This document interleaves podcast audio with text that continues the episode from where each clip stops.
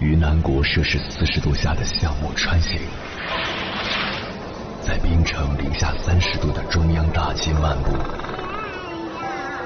往十里洋场听罢一曲天涯歌女，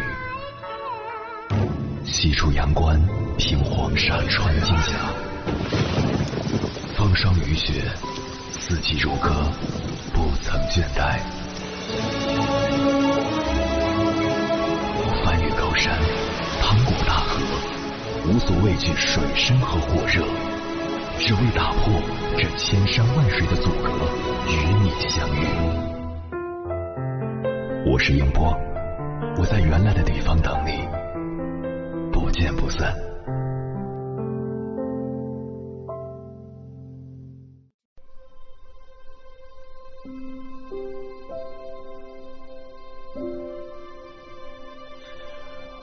欢迎回来，各位夜行者，这里是正在直播的中国交通广播心灵夜话栏目《千山万水只为你》，深夜不孤单，我是迎波，我要以黑夜为翅膀，带你在电波中自在飞翔。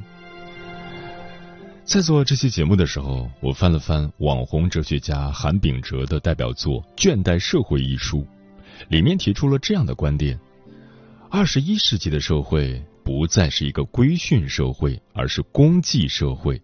功绩社会充满积极的口号，它看似自由，却让人们在过度的积极性中自我剥削，直至精疲力尽，感到疲累和抑郁。对此，我深表赞同。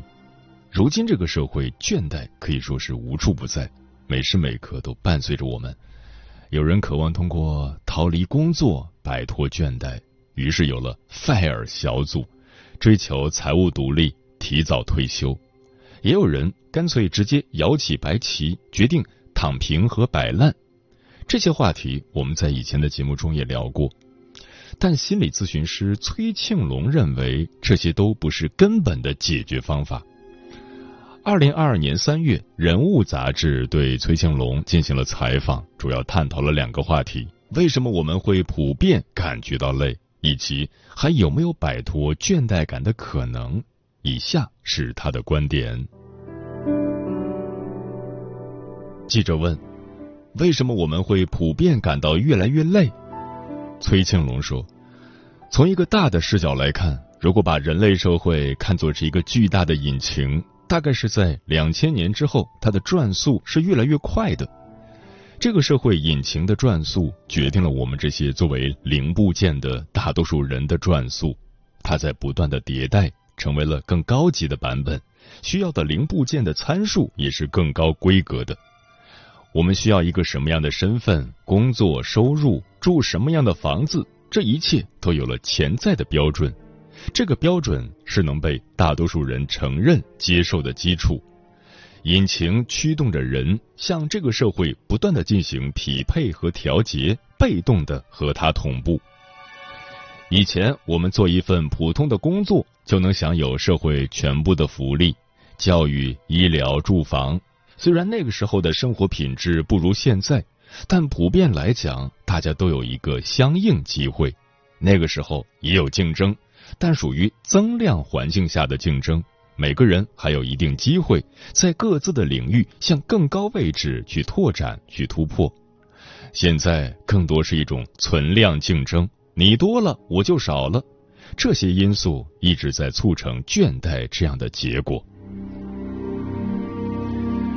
记者问：现在相爱或者热爱都变得很难？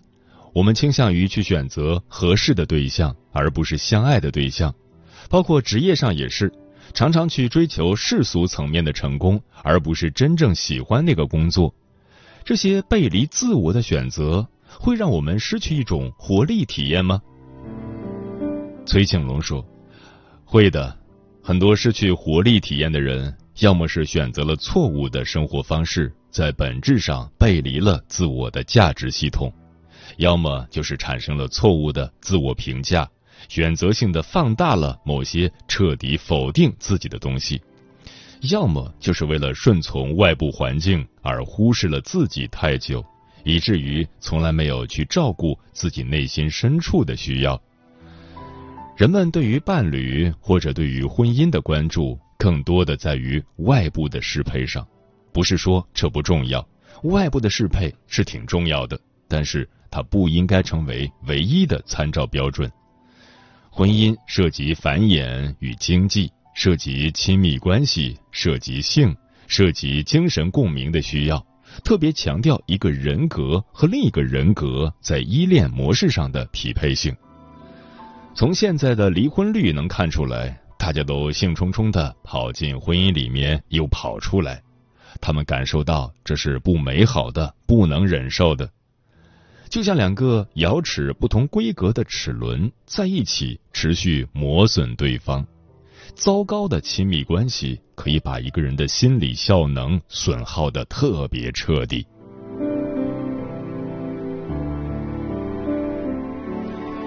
记者问：“这种倦怠感反过来会对社会、对个人带来什么样的后果？”崔庆龙说：“一方面，它会促成人们去关注所有可以缓解这种倦怠的事物，比如一些及时满足的、更加利己的娱乐形式——享乐主义；另一方面，大众会越来越厌恶增加这种倦怠的事情，比如努力工作，比如婚姻生育。这些事情在过去几十年好像是一个很合理的选择。”但放到现在这个社会语境下，它成了一件很不划算的事情。我都已经这么累了，我为什么还要去完成这样一个任务，成就另一个人的人生？在这样的心态下，他会把这些视作对自己的损耗。倦怠彻底的改变了一个人对于未来的预期。记者问。您刚刚提到倦怠会让人逃向享乐主义，例如我们会更加频繁的转向短视频、游戏这些给人及时反馈的娱乐形式。崔庆龙说：“是的，一种消遣方式能够火起来，说明它满足了人们普遍的心理需求。短视频、快餐游戏等是门槛很低的连续反馈，很多人刷手机、刷剧。”好像是在一种享乐的体验中，但并没有在结构上真正优化心理收支不平衡的现状。这里并不是在否定这个行为，而是我们以什么样的动机去做。你有过这样的感受吗？一种是你喜欢看一部剧或电影，今天有这个心情，你给自己留了一个时间去看它，那个过程其实是很满足的。另一种就是。你感觉特别焦虑或者无力，你想要摆脱这种感觉，在这种驱动下去刷剧、刷视频，你会发现那个时候越刷越烦，越刷越感觉到虚弱，越不能停下来，甚至走向自我厌恶。其实人是想停下来的，人会把这个行为识别成没有太多价值，这本来就是一种用来填充碎片化时间的消遣。如果把它当做一个主菜，沉浸其中出不来，人会产生一种无能感和愤怒。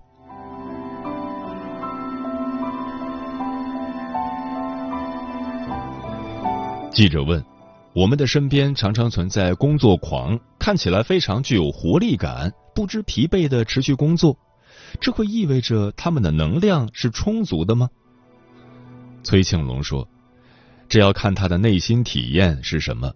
如果说做这件事情只是他对待工作的一个态度，有效能感，在工作以外的时间又能够停下来，那他是有活力的，很健康的。还有一种情况是他只能这样去做，他在一种强迫状态，甚至是躁狂状态下，要为此牺牲掉自己的其他需要，那他的内在是有可能冲突或枯竭的。他必须要让自己处在一个强行唤起的状态下，才能抵消这种内部不适。这种意义上的工作狂，并不是一个有活力的体现，而是有防御性质的。他可能是在逃离一些东西。记者问：“与工作狂相对，也有人开始想要从竞争中脱身出来，比如‘摆烂’这类看似颓废的词汇会成为流行。”您怎么看待这种现象？崔庆龙说：“因为人们觉得现在的奋斗和进取是很不划算的。奋斗、精进这些词汇在十年前还是非常正向的。那个时候，社会所塑造的人物都传递着这样一种精神，人们都心向往之。但是这几年，人们对这一类人物越来越有敌意和拒绝。”那些正向词汇想要传递的精神，已经无法和人们普遍的真实感受产生共鸣了。很多人说摆烂的时候，看起来好像是用一种很不在乎的态度去看待、去嘲讽、去解构，恰恰反映的是人们很在乎的一些东西。但是这种在乎付出的代价太过于巨大。它只是让我们从只在乎效率的社会机器中暂时脱离出来一会儿，这是人的精神本能，在自己被过度工具化以后，试着找回自然属性。倒不是带着一种逃离的心态退出竞争，它不能真正缓解被社会碾压的这种不良感受。即使放弃退出，也一定是能够二选一的，不是被迫的选项。当我们持有两个选项的时候，一个选项就是另一个选项的战略纵深，是可以腾挪后退的一个余地。一旦一个人被迫接受一个选项的时候，就意味着选择包含了绝对的妥协，它会瓦解掉很多活力感和意义感，多出一些颓废和沮丧。但被动的躺平也是完全可以接纳的，这是一个人为生活方式做出的划算的选择，是需要被尊重的。这虽然是少数人做出的行为，在更多时候只是一种戏谑，但他在精神上已经成了很多人尝试认同和共鸣的一种权利姿态，放弃的权利。就像我曾经说过的。我们的社会越来越缺少一个失败后重新开始一次的重启机制，也缺少了一个为失败和暂时弃权兜底的安全基地。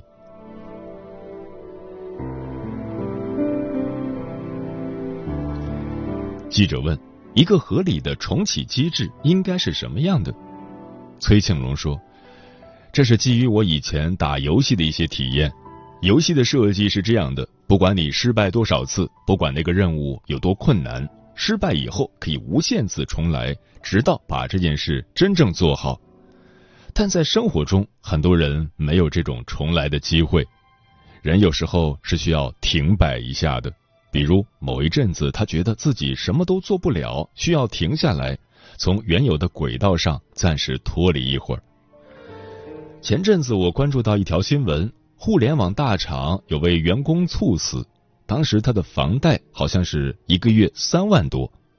虽然他是个极端个例，但我相信他代表了这个社会普遍存在着的一类人。这些人因为背负着逼近承受极限的现实负担，他只能让自己处在持续的运作状态下。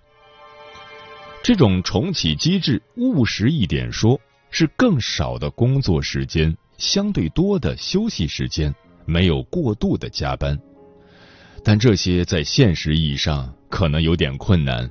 但我们在精神设定上却是需要这样一个间隙来恢复心理效能。现在要么是过度被损耗的透支状态，要么就是完全躺平。如果把人比作一根弹簧，它应该在一个恰当的紧绷和松弛的区间。维持一种稳定的内在张力，恰当的内在张力水平就是一个人持续活力感的来源。人必须要去珍惜心理效能，要对自己的精神负载能力有清晰的感知和了解，一定不要勉强自己去做超负荷的事情，尤其是不能让这种超负荷成为一种长期的状态，这是非常危险的。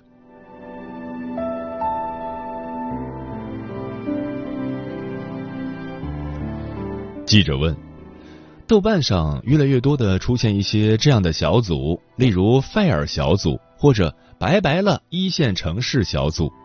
很多人认为，财务自由或者达到某个条件后，我离开了所处的城市，就可以摆脱这种倦怠，得到自由。您怎么理解当下的这种自由？崔庆龙说：“是的，现在很多人想要攒够一笔钱以后，去一个小城市过一种不用卷的生活。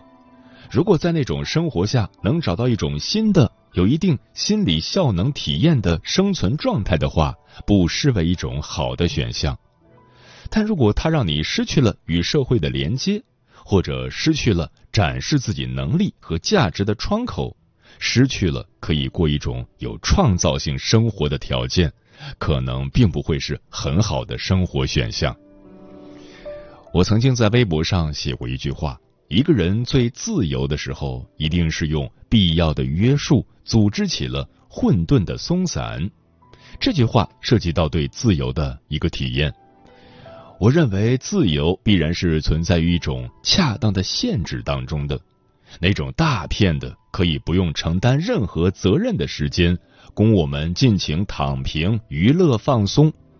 但在这样的时刻，满足感消失的很快，我们很快就会感到无聊，甚至感觉空虚和抑郁。我曾经接触过一些实现了财务自由的人，他们完全不用再为了经济回报支出自己的时间，但是他们最终的困扰是。不知道要给每天的生活安排什么样的事情。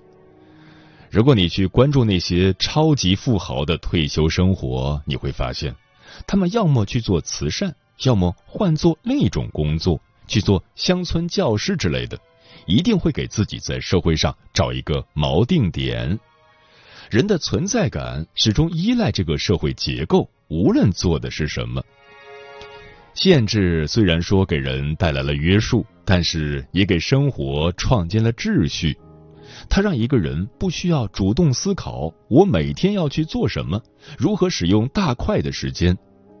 一旦你不能很好的去支配时间，不能去给自己的生活创建张弛有度的节奏，就会掉落到某种心理困扰中。人只能活在张力的结构中，有一定负荷，又有一定松弛。恰当的结构可以让人持久的感觉到一种舒适的生活体验。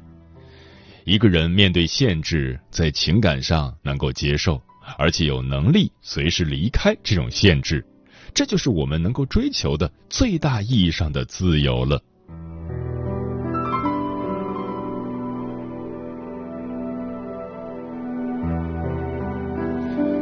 记者问。有没有一些具体可行的方法是可以自我充值的？崔庆龙说，比较有效的方法是对自己的长期生活进行监控。很多人的生活习惯里有着很多在慢性损耗自我的因素。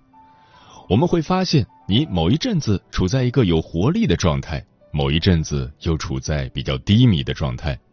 我们需要去觉察自己做了什么事情。让这阵子变得有活力，这些感受源于什么？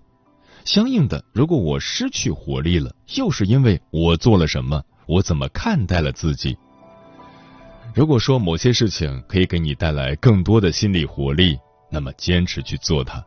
例如，我每天会写微博，因为我认为这是一件让我内心有秩序的事情，它是可以重复发生的。如果某些事情让我感到很损耗，比如过去，我躺下不动刷手机，只要刷半个小时以上，就会陷入到持久的焦虑中。一旦意识到那个感觉，我马上就会中断这件事情。除此之外，高质量的人际关系永远是最重要的。除了亲密关系，一般意义上的朋友关系，或者说基于某项兴趣的社群关系，都是很重要的。比如，我们参加某个兴趣小组或者读书小组，有一个固定的团体，分享自己的一些东西，进行深度交流。还有就是一切能够将生活有序化的事情，比如说为任务做清单，或者做一个日程表，但不必太严苛。定期清空自己的情绪缓存也是很重要的。我一般会要求自己在每天早上醒来的半小时内不看手机，不让外界的信息流太快介入到那一刻的状态，在独立的、不受外界信息扰动的状态下思考一些东西，再慢慢的过渡到今天的任务当中。有了这个过渡，我会发现我不是被某个消息、某个任务突然卷入到世界的进程中来的，我是有掌控感、有准备的迎接这一天的生活。另外，找到专业、靠谱又比较匹配自己的咨询师，也能给自我成长带来很大的帮助。这可能需要改变人们对于心理咨询的固有观念。在当今时代，心理咨询并不是一种病态需要，它恰恰是一种普遍的健康需要。他的服务对象是大多数心理健康但想要获得内在成长的人。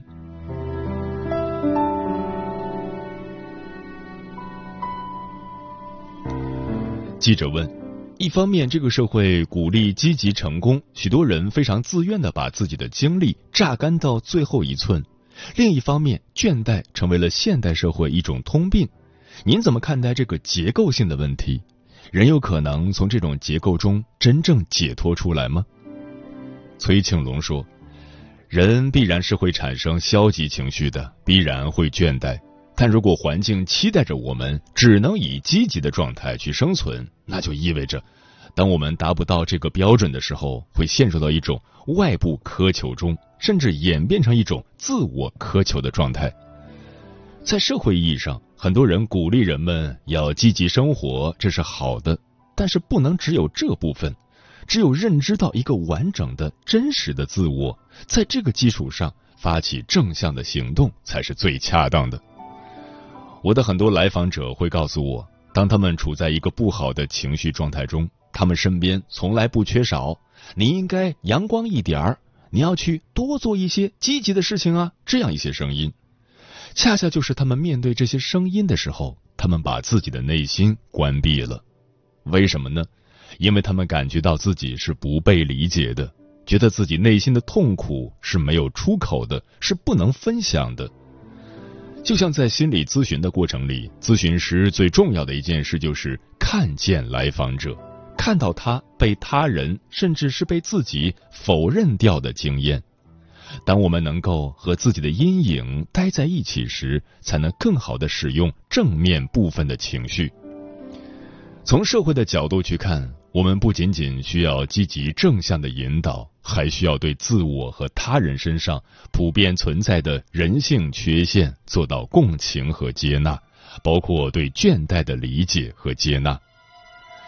心理学家卡伦霍妮曾经写过一本书，叫《我们时代的神经症人格》，他从时代和社会的角度阐述了环境对于人格形成以及心理问题的影响。也许倦怠就是我们这个时代的神经症。也就是说，如果一个现象具有集体性，它很有可能反映着时代的语言。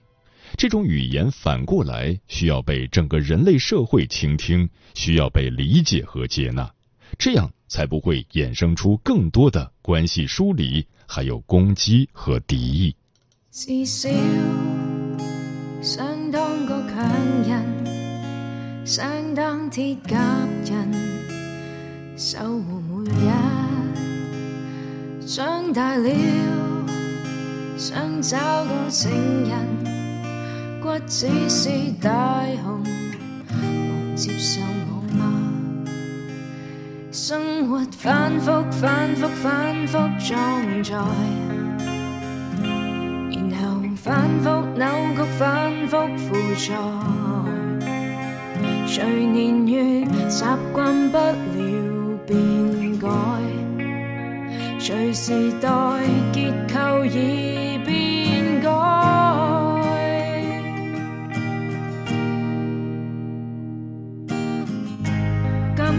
金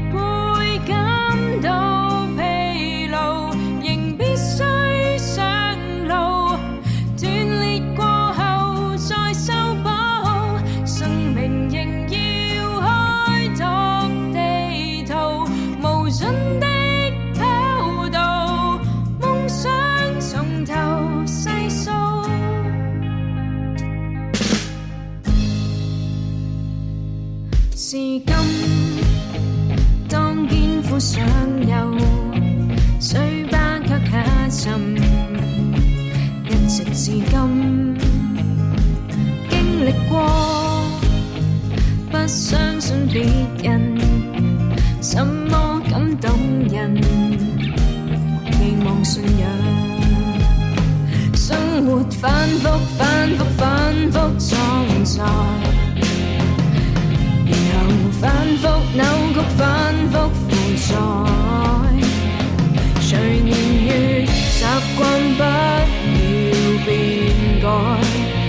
谁时代